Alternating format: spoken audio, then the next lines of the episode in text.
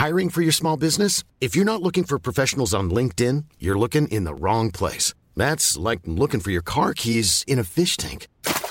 LinkedIn helps you hire professionals you can't find anywhere else, even those who aren't actively searching for a new job but might be open to the perfect role. In a given month, over 70% of LinkedIn users don't even visit other leading job sites. So start looking in the right place. With LinkedIn, you can hire professionals like a professional. Post your free job on linkedin.com slash people today.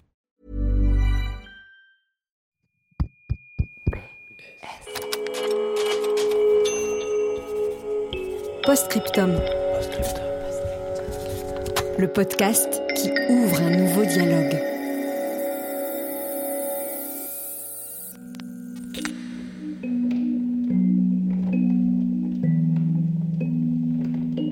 Mon anniversaire, c'est une date trop importante parce que c'est même pas que mon anniversaire, c'est mon anniversaire à 10h20. Et cette même question qui revient, c'est est-ce que je la tutoie parce que ça reste ma mère? Je sais que beaucoup ont du mal à dire maman quand ils ont été adoptés. Pour moi, c'est maman. Je me dis, maman, tu penses à moi? Est-ce que tu penses à moi? Je lui parle en fait dans ma tête. C'est très dur parce que je sais que c'est le seul moment où je suis sûr à 100% qu'elle pense à moi. Il n'y a pas une seule année où je pense pas à lui, c'est obligé, c'est normal. J'arrête pas de penser à lui. hein. J'ai envie de savoir s'il va bien. Je sais qu'elle y pense, qu'à 10h20, elle le sait. Ce jour-là, il est important pour elle, il est, est important pour moi. Né sous X, Enfant né sous X. chère maman. Lettre sonore numéro 65. En France, chaque année, entre 300 et 400 enfants naissent sous X, ce qui signifie que leurs mères ont accouché de manière anonyme. Les enfants sont alors confiés à l'aide sociale à l'enfance en vue d'une éventuelle adoption. Les mères, elles, ont ensuite un délai de deux mois pour revenir sur leur choix et récupérer leur enfant. Robin est né sous X il y a presque 30 ans et aujourd'hui il cherche désespérément sa mère. Emma, elle, a accouché sous le secret il y a 33 ans. Depuis plusieurs années, elle tente de retrouver son fils. Robin n'est bien sûr pas l'enfant d'Emma, mais il pourrait presque l'être, à quelques années près. Il vit dans l'Oise. Emma habite seule dans une grande maison à Villeneuve-sur-Yonne, en Bourgogne. Alors, euh, j'ai grandi euh, à Fontainebleau, dans une cité. J'ai connu euh, un garçon, j'étais amoureuse de lui, mais seulement mes parents ne voulaient pas que je sorte avec les garçons, donc j'ai dû me cacher pour avoir un simple petit bisou. Quand il pouvait venir au collège me voir, il venait, on se donnait la main et puis c'est tout. C'était un fugueur lui-même, euh, il vivait dans les caves. Parce que ses parents, lui aussi, m'a raconté qu'il s'était fait taper par sa mère. Donc, euh, bah, lui, il a pris ses habits, il est parti. Et il vivait dans les caves depuis plus de an ou deux ans déjà. Oui, il avait 15 ans. Et euh, bah, moi, j'ai fait connaissance avec lui dans ma cité. Et puis après, euh, bah, je suis sortie avec pendant plus d'un an. J'avais 15 ans, 14 ans et demi, 15 ans, je l'ai connu. Moi, j'allais aller au collège. J'apprenais euh, à faire euh, de la couture. Et je voulais passer mon CAP couture. Et quand j'ai dit à mon père, c'est cool, je vais passer mon CAP couture. J'adore ça, en plus, la couture. J'étais la première de ma classe. Là, mon père, il m'a dit, non, mais ça va pas, ma fille. Tu vas pas prendre le train pour aller euh, à l'école à Paris. euh, Tu vas te faire violer. T'es folle. Tu restes là avec ta mère à faire le ménage, le repassage. Non, non, non, tu n'y vas pas. Et moi, euh, bah moi, dans ma tête, j'étais effondrée. Je me suis dit, euh, mais qu'est-ce que je vais devenir? Qu'est-ce que je vais faire? Je vais pas tout le temps faire euh, le ménage à la maison. Il faut bien que je fasse ma vie, moi. J'ai envie de gagner des sous aussi. J'ai envie de gagner ma vie. Et euh, comme j'avais mon petit copain qui était en fugue, je lui en ai parlé. Et il m'a dit, si tu veux, ce soir à minuit, tu sautes par la fenêtre et on fugue tous les deux. J'ai dit, bah ouais, il m'a dit, euh, on ira à Nice, parce que à Nice, il a de la famille là-bas. Après, il m'aurait aidé à avoir un appartement, du travail ou je sais pas. Et euh, j'ai pris un sac, un sac à dos, j'ai mis mes affaires dedans. J'ai attendu minuit. À minuit, il était en bas de ma fenêtre. Et j'ai sauté. Et euh, j'ai été euh, dans son squat, dans les caves, là où il était. Et puis, bah, comme on était amoureux, bah, forcément, j'ai couché avec. Et à vers 5h, 6h du matin, euh, il savait que le train, il allait arriver vers 5h, 6h, donc on a été à la gare de Fontainebleau. Et euh, on a attendu le, train. Et euh, d'un coup, la police, la gendarmerie, les gendarmes, ils sont sortis de nulle part, je sais, je les ai même pas vus. Ils ont couru après nous. Et mon petit copain, il m'a dit Donne-moi la main. Et on a couru sur euh, le, chemin de fer euh, du train. Et euh, bah, on n'a pas été très loin, hein, ils nous ont rattrapés. Alors lui, ils ont dû le mettre dans une autre gendarmerie, je sais pas où. Voilà. Et à partir de ce moment-là, je l'ai plus jamais revu.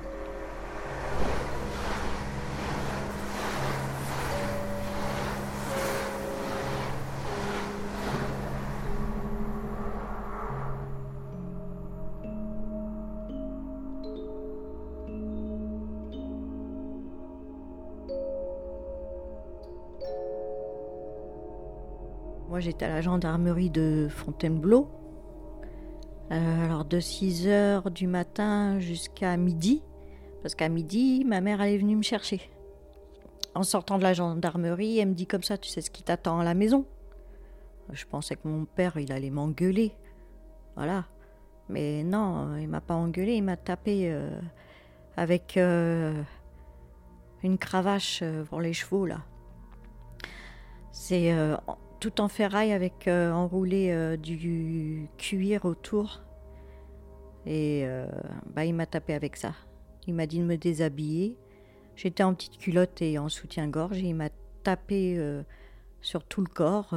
par les cheveux, il m'a tenu et, il m'a secoué en me tapant. Et puis moi, j'essayais de me débattre et, et j'étais toute lacérée de coups de fouet. Pendant plus d'une heure, il m'a tapé. Et j'ai cru que j'allais mourir hein, ce jour-là quand il m'avait tapé. Et ma mère aussi parce que elle est venue nous séparer. Voilà, je me suis mise sur le lit, ma mère m'a mis de la pommade partout. Et euh, ma mère me dit dans mon oreille en chuchotant euh, Tu recommences plus, hein, c'est fini, arrête, arrête tes conneries. Je dis Oui, oui, oui, c'est bon, maman, oui, c'est bon.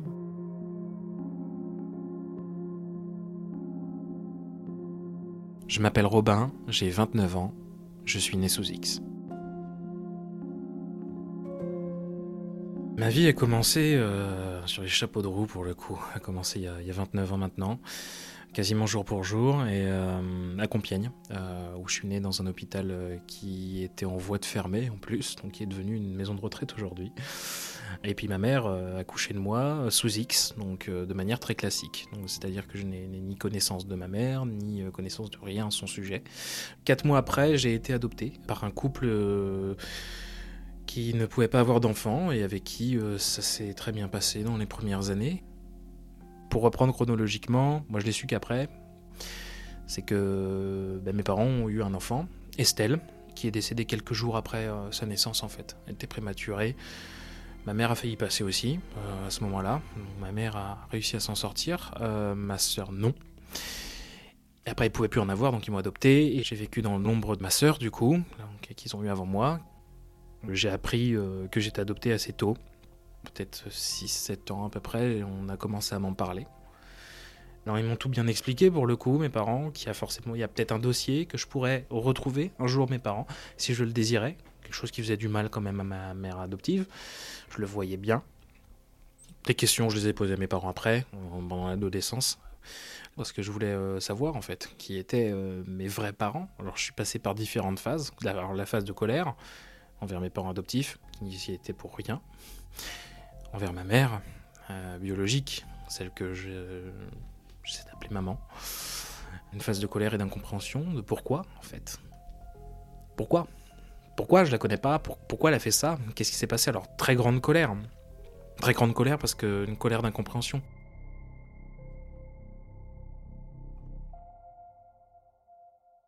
Pendant trois semaines, je suis restée à la maison en pyjama. Ah, j'ai pas été à l'école, rien. J'avais pas mes règles. Au bout de deux ou trois mois, je me suis dit, ouais, je suis enceinte ou quoi? Puis j'avais le ventre un peu dur. Je sentais un truc bouger là-dedans. Je me suis dit, oh là là, c'est pas vrai, je suis enceinte. C'est pas vrai, je suis enceinte. Oh là là. Mais je disais rien. Mais après, on peut plus cacher.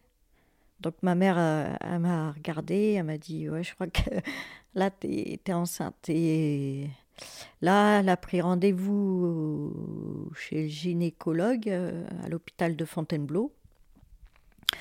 Donc euh, trois, quatre mois. Ouais, au bout du cinquième mois à peu près, euh, on a eu le rendez-vous. Et on m'a fait une échographie et effectivement, j'étais bien enceinte. Puis là, on ne peut pas se faire avorter, c'est trop tard. Obligé de le dire à papa. Ben, euh, il s'est retenu, hein. Il s'est retenu et il m'a pas tapé. Et euh, il a dit à ma mère de prendre un corset pour serrer, pour cacher le ventre, pour pas qu'on voie que j'étais enceinte. Euh, on m'a mis des bandages au sein, parce que les seins ils gonflent quand les femmes sont enceintes. Tous les jours, j'y avais droit. Tous les matins, fallait que je mette le corset et tous les soirs, je l'enlevais pour que je puisse euh, respirer quand même. Avec le recul, je me dis que c'est bête. Voilà. Parce que même lui, il aurait pu euh, mettre un préservatif. on ne parlait pas de ça à la maison. Dans un sens, c'est aussi de la faute de ma mère. Pourquoi elle m'a pas donné la pilule? Ils m'ont dit Tu vas accoucher sous X. Et dire ça à une gamine de 15 ans, qu'est-ce que ça veut dire euh, sous X euh, bah alors là, je sais pas, j'en sais rien. À 15 ans, on connaît pas tout. Hein.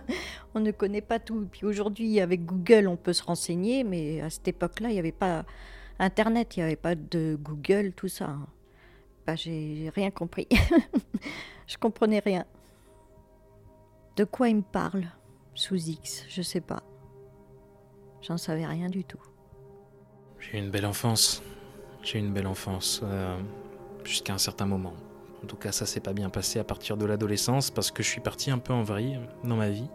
J'étais très tête brûlée, j'avais envie de tout casser en fait. Et je, pense que j'avais tellement envie de tout casser que j'ai réussi à casser mon mon cocon familial entre guillemets avec mes parents. J'ai réussi à le casser complètement. J'ai complètement raté mes études, je l'ai fait volontairement, je savais que c'était quelque chose de très important pour ma mère, notamment. Je suis sorti sans autorisation, j'ai commencé à fumer, j'ai commencé à, boire de l'alcool très tôt finalement, du coup. Mais tout ça dans un seul but, c'était de, de, Je voulais pas être aimé, en fait. En fait, je voulais pas de ce qu'on m'avait imposé dans cette situation d'être adopté. Je voulais pas vivre en fait même. Parce que je me disais, mais en fait, à quoi ça sert que je sois là? Puisqu'on n'a pas voulu de moi.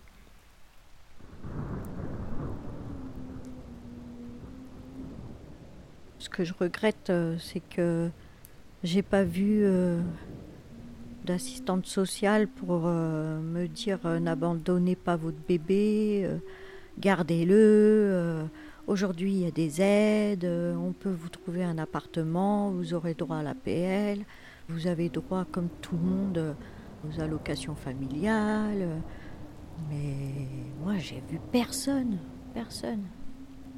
Et puis comme j'avais pas le droit de sortir, bah comme ça, personne n'a rien vu. J'en ai fait voir de toutes les couleurs à ma mère. Parce que ma mère m'en a fait voir aussi pas mal. Aussi. Parce qu'il y a eu des mots aussi de ma mère, de colère, comme quoi elle aurait préféré euh, que sa fille ne meure pas, que je remplacerai jamais, euh, que aurait préféré pas m'adopter, qu'on était trois enfants à l'adoption. Je sais pas, je sais pas, c'est quelque chose qui se fait beaucoup. Je sais pas si on peut avoir le choix en tout cas. Moi, c'est comme ça qu'elle me l'a présenté et euh, elle m'a dit on aurait dû prendre quelqu'un d'autre. J'avais toujours ma, l'ombre de ma sœur qui était là en fait. Elle était là partout, tout le temps. Et euh, la violence des mots, la violence des actes, parce qu'il y en a eu. Et moi j'ai joué là-dessus à un moment donné parce que j'avais tellement de colère. C'est la première fois que je suis parti de chez mes parents. Je suis allé au cimetière pour aller voir en fait. Pour savoir, parce que on me parlait que de ça. Je voulais savoir qui c'était. Donc j'ai traversé la ville, je suis allé jusqu'au cimetière et j'étais enragé. Elle a été mise en fausse commune parce que la, la concession n'avait pas été payée. Et à ce moment-là, j'ai. J'ai pété un plomb. Je suis retourné chez mes parents. J'ai été voir ma mère et je lui ai claqué euh, de but en blanc. De toute façon, tu me dis toujours que t'aimes ta fille, mais tu la laisses croupir dans, dans une fosse, quoi. Et là, c'est la pire connerie de ma vie. J'avais jamais le droit de lui dire ça, en fait. Je pense que d'ailleurs, je m'en voudrais toute ma vie. C'est. Horrible. Et donc, ça, c'est la pire connerie. Mais c'est la connerie qui a tout fait basculer pour le coup. Parce que là, j'avais réussi mon coup, j'ai réussi à tout casser. Après ça, je suis plus jamais revenu. J'ai plus jamais laissé de nouvelles. On s'est plus revu.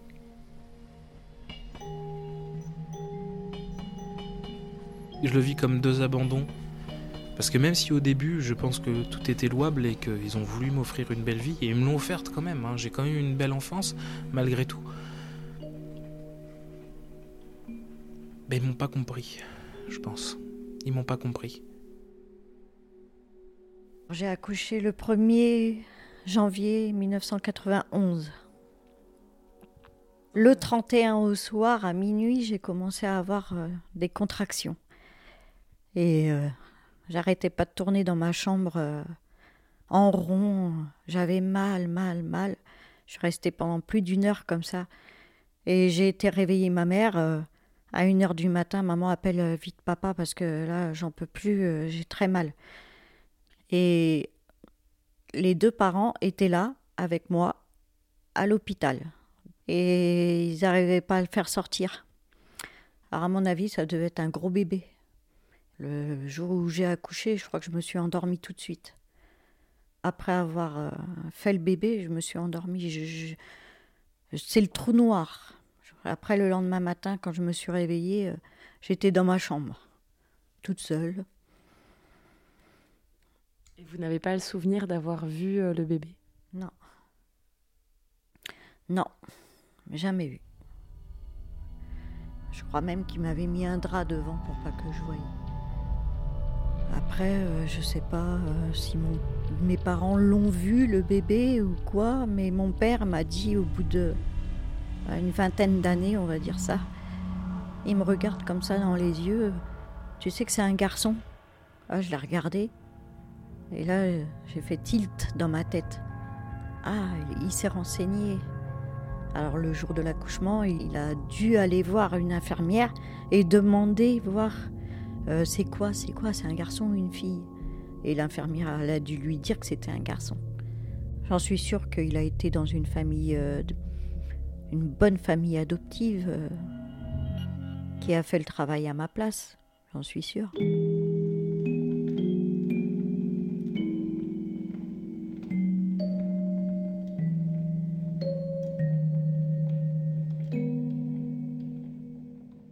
Après avoir quitté euh, donc le domicile, j'ai été à la rue pendant quelques temps. Pas très longtemps, suffisamment. Je suis rentré dans un foyer de jeunes travailleurs, foyer d'immigrants aussi. J'avais euh, 17, 18 ans quasiment. J'avais 18 ans quasiment quand je suis rentré. Non, j'avais 18 ans. Pas grand monde parlait français. J'avais de l'argent sur mon livret A parce que j'avais pris quand même ma carte de livret A. Mes parents m'avaient donné. J'avais un code. Quand j'ai pu m'en servir à mes 18 ans, ben, j'ai commencé à tout claquer. Ça a été très vite. Ma vie, elle s'est construite sur du n'importe quoi. J'ai rencontré des gens, j'ai rencontré une fille, on s'est mis ensemble, mais elle, était complètement alcoolique, enfin, c'était pas vivable. Moi, j'étais pas forcément mieux de mon côté. On a habité ensemble pendant quelques temps. Après, je l'ai quitté. J'ai trouvé quelqu'un d'autre. on habitait ensemble pendant quelques temps. Je l'ai quitté, et ainsi de suite. En fait, ça a été que euh, la recherche de l'amour, en fait. Je suis passé par cette phase de me dire, en fait, je recherche l'amour de quelqu'un. J'étais très dépendant à ça, en fait. Je me suis posé souvent la question quand j'étais dehors, est-ce que j'ai croisé ma mère? C'est un truc qui m'a obsédé, qui m'obsède encore. Ça se trouve, elle habitait encore Compiègne, ça se trouve, euh, j'ai travaillé dans des bars, je l'ai peut-être servi, je l'ai peut-être croisé. Je l'ai peut-être insulté, euh, je sais pas, j'ai peut-être peut eu juste un contact visuel avec? Je sais pas. J'ai recherché l'amour aussi euh, des femmes plus âgées. Là, j'ai compris. Je cherchais vraiment un amour maternel. Mais là, ça devenait euh, peut-être malsain. C'est impossible de se construire, ouais, sur ce qu'on ne connaît pas.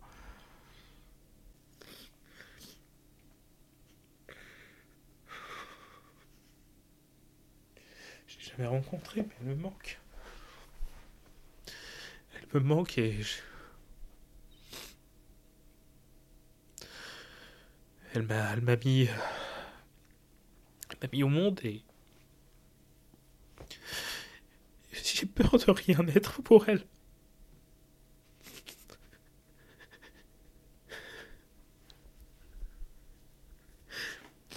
J'ai peur qu'elle soit. qu'elle n'en ait rien à faire. J'ai peur d'avoir passé ma vie à, chercher quelqu'un qui s'en fout ou qui. J'ai peur de.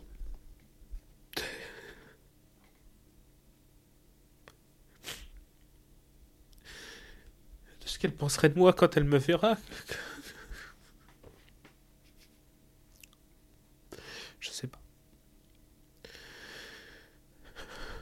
J'aimerais qu'elle soit là, ma vraie mère, enfin, pour lui dire qu'elle puisse me prendre dans ses bras, que je, que je puisse lui parler de plein de choses. Même cinq minutes. Je donnerais tout pour ça.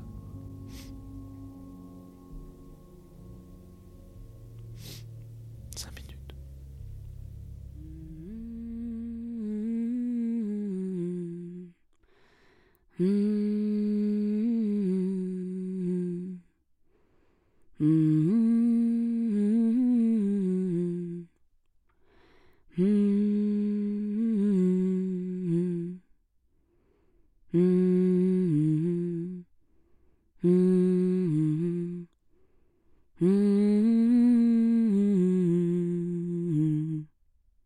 Cher bébé né X.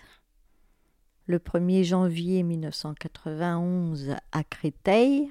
Si tu as besoin de savoir euh, euh, où est ta maman, bah, je suis là, je suis toujours vivante. Si tu as besoin de me parler, fais tout le nécessaire pour essayer de me contacter. Je suis pas méchante, je suis très gentille, je suis une super maman comme tous mes enfants me le disent. Mes enfants sont prêts à t'accueillir aussi euh, chez nous. Euh, ça fait 33 ans que tu me manques. 33 ans que j'arrête pas de penser à toi. 33 ans que chaque anniversaire t'es pas là. 33 ans que chaque Noël tu n'es pas là non plus.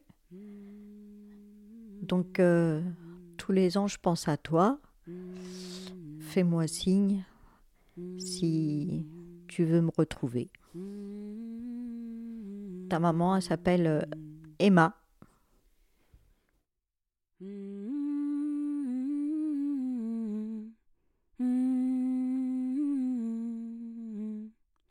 Aujourd'hui, les propositions euh, pour retrouver ses parents, euh, elles sont euh, à la fois multiples et très restreintes. Au début, la première chose que j'ai faite, c'est Facebook. C'est tout bête. J'ai fait des posts sur Facebook en me disant que de toute façon, c'est le réseau social le plus suivi. Il y a beaucoup de groupes. Peut-être que je vais réussir. Donc, j'ai posté sur tous les groupes possibles et inimaginables mon histoire, enfin, du moins le fait que je suis né le 30 mai 94 à Compiègne. Que je recherche ma mère pour savoir si euh, j'ai jeté une bouteille à la mer d'ailleurs. Je pense que c'est le titre d'ailleurs du groupe. Et ça n'a rien donné. Et ça n'a rien donné, non, non. J'y vais tous les jours dessus. Comme vous voyez, il y a né sous X, je te recherche, une bouteille à la mer, une bouteille à la mer perdue de vue, je te recherche. Voilà, ça c'est moi. Bonjour, y a-t-il des nés sous X le 1er janvier 1991 à Créteil dans ce groupe? Je suis une maman qui a accouché sous X qui recherche son fils. Merci. Donc si quelqu'un a un ami dans son entourage qui a 31 ans ou 32 ans, typé métis, demandait lui si il a été adopté, peut-être que je suis sa maman. Je veux juste lui raconter mon histoire, c'est aussi son histoire. Apparemment, il y en a plein qui trouvent. Euh, j'ai vu euh, de temps en temps, il y en a un. Merci à vous tous pour votre partage, ça a marché, j'ai retrouvé ma maman. elle a eu de la chance, hein. celle-là, elle a eu vraiment de la chance. Faut y croire. Aller jusqu'au bout des démarches, jusqu'au bout du bout. beaucoup de partage, beaucoup de, gens qui sont venus me parler, beaucoup de bons conseils qui m'ont dit que voilà, il fallait que je fasse ma demande au, CNOP, CNAOP, je crois. Alors le CNOP, c'est pour accéder à son dossier et à ses origines. Donc on fait une demande, la demande est traitée, elle met du temps à être traitée. À partir de là, si la demande est traitée, ils vont ouvrir mon dossier, contacter ma mère parce qu'ils ont son contact, enfin s'ils l'ont toujours, parce que ça, je compris qu'apparemment, c'était pas forcément sûr. Contacter ma mère. Elle peut avoir décidé de me mettre un papier, de me mettre une photo, de me mettre ce qu'elle veut, en fait. Je peux tout avoir ou rien du tout. Donc j'aurai mon dossier. Mais si elle veut pas me rencontrer, par contre, je pourrais pas la rencontrer du tout. Donc la position de la mère est sacrée par rapport à ça. Donc je n'aurai vraiment rien du tout.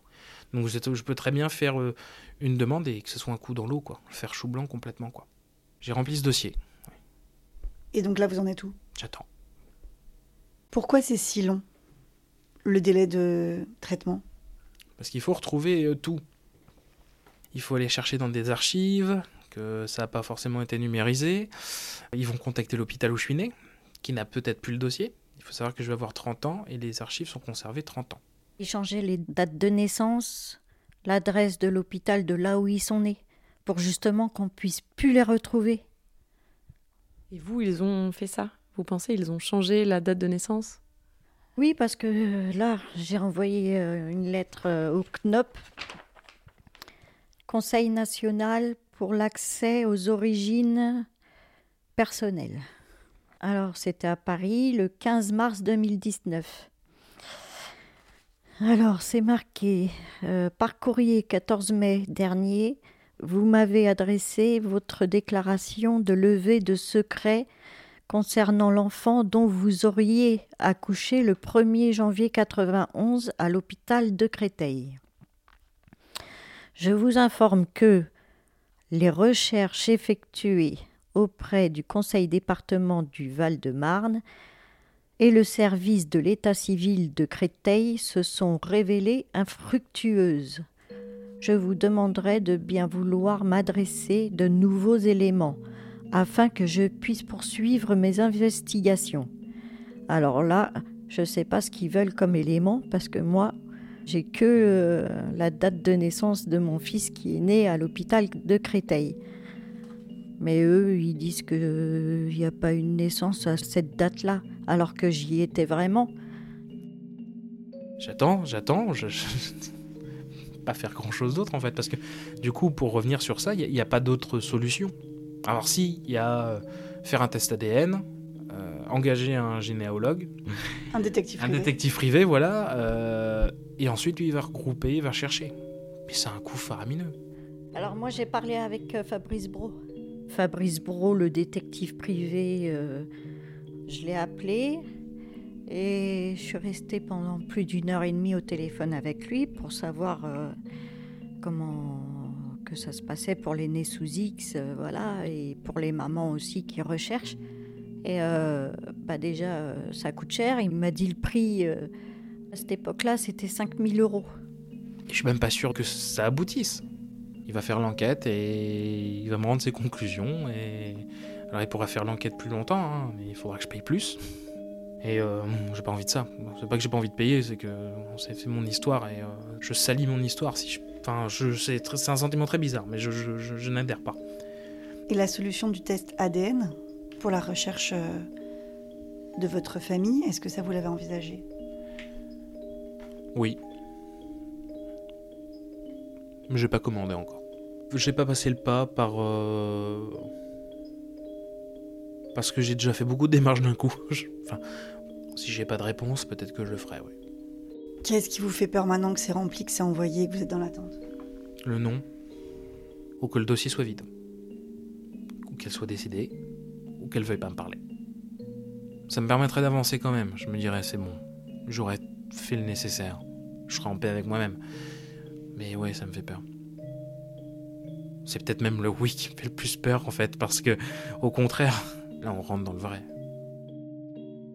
Ça a été quoi le déclic ces derniers mois, ces dernières années? Est-ce qu'il y a eu un déclic? Oui. Mon âge. Mon âge. En fait, le fait d'avoir 29 ans là et de me dire que je suis dans la dernière année de la vingtaine, ça a joué énormément. J'ai fait le bilan de, de ce que j'ai vécu, de ce que j'ai accompli, de ce que j'ai fait. Mais la question que je me pose en ce moment, c'est où je vais? Je vais où? Qu'est-ce qu'il me faudrait pour être vraiment heureux? Et à chaque fois, la réponse est la même, c'est ça. C'est connaître ma mère, connaître mes origines. Je me dis que peut-être j'avancerai mieux, mais je serai plus serein. Que la réponse soit positive ou négative, je serai plus serein. Et puis aussi peut-être pour en élever des enfants. Parce que ça, c'est quelque chose qui me, trotte. Parce que j'y arriverai. Est-ce que si je peux pas en avoir, je serais capable d'adopter? Je vais très loin dans, mon raisonnement, mais tout ça, c'est des questions qui sont pas évidentes aujourd'hui. Mais j'y pense parce que ça peut arriver. J'ai retrouvé son papa grâce à Facebook en 2018. Voilà, les réseaux sociaux, je l'ai cherché, mais j'avais pas de nom. Donc euh, j'ai marqué son prénom et j'ai fait toutes les lettres d'alphabet pour euh, le A, tous les noms en A, tous les noms en B, tous les noms en C, tous les noms de toutes les lettres d'alphabet. Et je l'ai trouvé. Je fais Ah, d'accord, il s'appelle comme ça. Ok. Ah, bah, il est reconnaissable. Donc là, je lui envoie un message. Il me dit Oui, je me rappelle de toi. Je lui dis Est-ce qu'on peut se voir? Il m'a dit Oui. Et le vendredi qui a suivi, euh, bah, on s'est revus. Après, j'espère pas que mon fils, il est comme son père. Et j'espère qu'il a tout de moi, qu'il n'a pas tout de son père. Et monsieur, bah, il fume des joints, il fume du crack. Il va en prison aussi pour du stup. Il fait des bébés partout. euh. Voilà. Mon fils, euh, enfin son fils, mon fils, il a, oh, je vais dire une bonne quinzaine euh, ou une bonne vingtaine de frères et sœurs. Et il n'a pas de chez lui, en fait, il vit chez les femmes. Je lui ai demandé, euh, t'es parti où une fois qu'ils nous ont attrapés, la, la gendarmerie où est-ce que t'as disparu? Il m'a dit que ils l'ont mis euh, dans un foyer d'accueil pour jeunes enfants euh, en Bourgogne, euh, vers euh, Dijon, je crois, un truc comme ça. Et là, il me dit comme ça, bah, j'ai rencontré euh, une fille. Bon, bah d'accord. Donc, euh, je me suis dit, euh, tu ne m'aimais pas assez pour revenir me chercher et cette fois-ci partir ensemble, tu vois. Il aurait pu fuguer du foyer à Dijon et revenir me chercher s'il m'aimait vraiment. J'ai attendu euh, qu'il vienne me chercher. hein. Je l'ai attendu, hein, mais il n'est jamais revenu.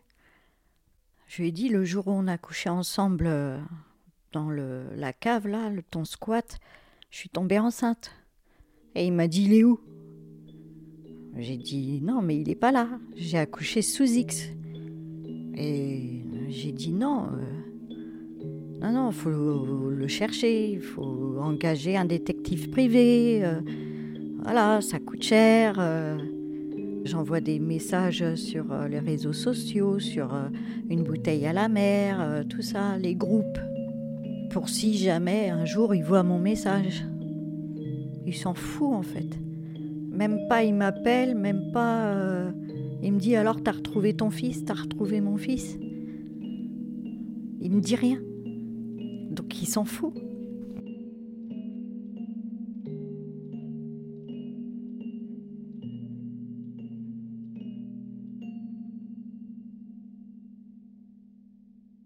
J'étais en colère pendant toute cette période de la vingtaine, et là très récemment seulement, à la fin de cette période justement, j'ai commencé à me poser les, vraies questions, à me demander pourquoi, comment, est-ce que elle n'avait pas le choix, on veut pas se poser la question, mais on finit par se la poser quand même. J'ai écrit est-ce que je suis le fruit d'un viol? C'est la question la plus violente que j'ai pu me poser toute ma vie. Et si c'est le cas, alors là, ça rebat les cartes. Il n'y a plus de colère pour, maman.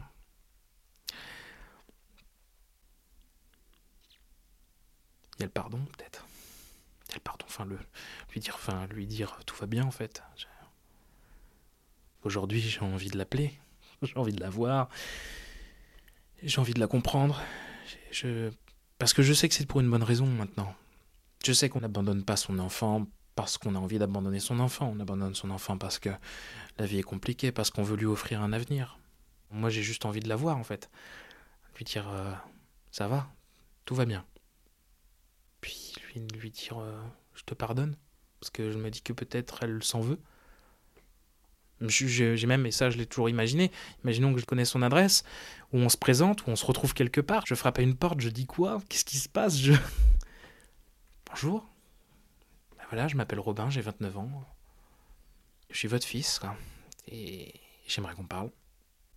Savoir aussi, euh, plus important, et c'est très égoïste aussi pour le coup, euh,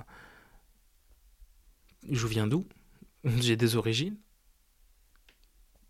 Qui est mon père? Quelle a été sa vie après? J'aimerais tout en fait. Qu'elle soit accomplie dans sa vie professionnelle, personnelle, amoureuse, avec des enfants, avec la maison, avec tout qui va avec. Qu'elle soit heureuse en fait. Bah, aujourd'hui, j'ai trois fils. Euh, un qui a 23 ans, le deuxième qui a 15 ans et le troisième qui a 16 ans. Alors, euh, je leur en ai parlé euh, il y a quand bah, En 2018, quand euh, je leur ai dit que j'allais chercher le papa de mon fils, né sous X. Et en même temps, je leur ai raconté ce qui m'était arrivé. Et donc, eux-mêmes, ils m'ont dit Maman, ah, c'est incroyable ce qui t'est arrivé. C'est, c'est un vrai film. Tu devrais faire un film de ton histoire, euh, c'est grave. Bah vas-y maman, cherche-le, au contraire. Ça pourrait nous faire un grand frère aussi, vu qu'il a 33 ans. Moi j'aimerais bien juste un visage. Même si je la rencontre pas, un visage, un, visage, une photo. Je l'imagine, c'est brumeux tout ça. Je parle à la brume. Je l'ai imaginé tellement, hein. ma mère me dit elle a les yeux verts, moi, se trouve elle est brune ou. Enfin, je sais, je vais te faire un portrait robot, ça se trouve, j'y ressemble pas du tout. J'essaye d'avoir une image de lui, oui. À quoi est-ce qu'il peut ressembler? J'ai fait euh, des photos de son père et de moi. Et j'ai fait un mix, un mélange de nous deux sur euh, l'application Face App. C'est marqué euh, homme euh, âgé de 30 ans et j'ai mélangé les deux photos et bon, je sais pas si ça a une ressemblance ou pas, mais. Vous l'avez là, la photo? Ouais, c'est marrant, c'est rigolo. Euh, photo. Il ressemblerait à ça. Plus à ça. c'est un garçon plutôt euh, mat de peau, hein, à la peau noire. Ouais. Il a les yeux marrons. Cette photo mélangée euh, par cette application, vous l'avez gardée dans votre téléphone Vous la regardez parfois? Ouais, ouais, ouais. bah, on sait jamais si dehors je vais me promener et puis je vois. Je vois sa tête comme ça, une tête comme ça qui passe à côté de moi, je l'arrête tout de suite. Je lui dis excuse-moi. Je lui poserai la question. C'est normal. Terrifiant. Je saurais pas quoi lui dire. C'est ça qui est paradoxal. J'ai tellement envie de la rencontrer, je saurais pas quoi lui dire. j'ai au moins envie de la rencontrer, ne serait-ce qu'une seule fois, ou même une heure. Qu'on s'explique, qu'on se parle. Et qu'on reparte chacun de notre côté, s'il faut repartir chacun de notre côté. Parce que je suis pas dupe, je sais qu'on n'arrivera pas à rattraper le temps perdu sur 30 ans. On n'arrivera pas à construire une relation mère-fils. Mais on essaiera.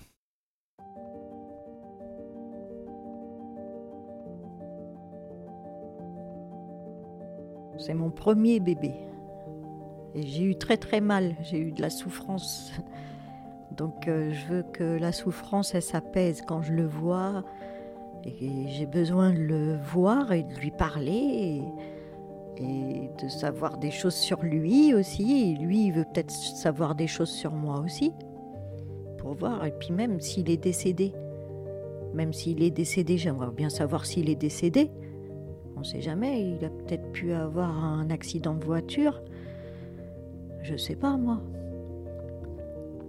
Si ça se trouve, il est même pas en France, il habite en, Amérique, aux États-Unis, dans une famille euh, riche, richissime.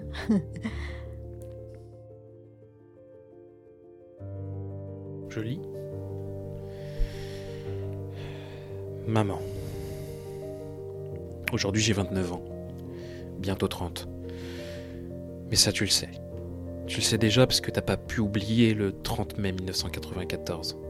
À 10h20. Dans ce vieil hôpital. J'essaie de pas trop y penser. Mais j'ai plein de questions. Ce jour-là, penses-tu à moi? Si tu me rencontrais, serais-tu fier de moi? Est-ce que je te ressemble? À quoi tu penses?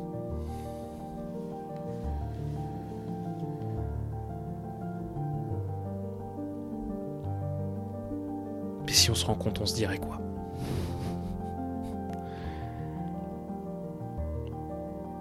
On se rassurerait, j'aimerais te rassurer, te dire que tout va bien.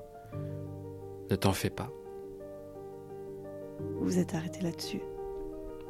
J'en ai écrit plusieurs, mais je m'arrête toujours là-dessus.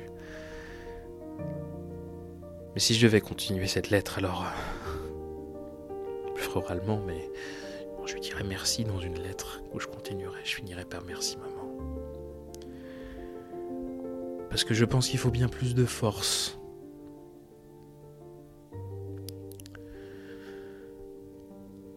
pour décider d'abandonner un enfant.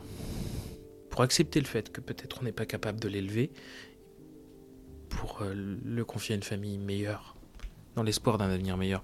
Je me rends compte que c'est peut-être la plus belle preuve d'amour qui existe. Voilà. Merci maman. Vous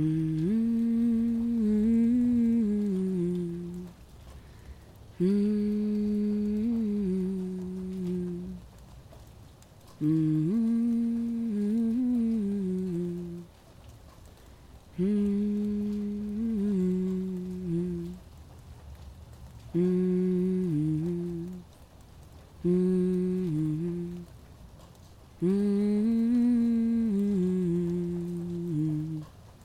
d'écouter un épisode de Postscriptum, le podcast qui propose de renouer un nouveau dialogue.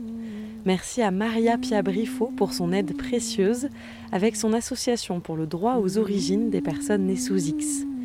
Elle a aussi écrit le livre Le secret de ma mère, l'histoire d'une jeune femme qui part sur la trace de sa grand-mère biologique.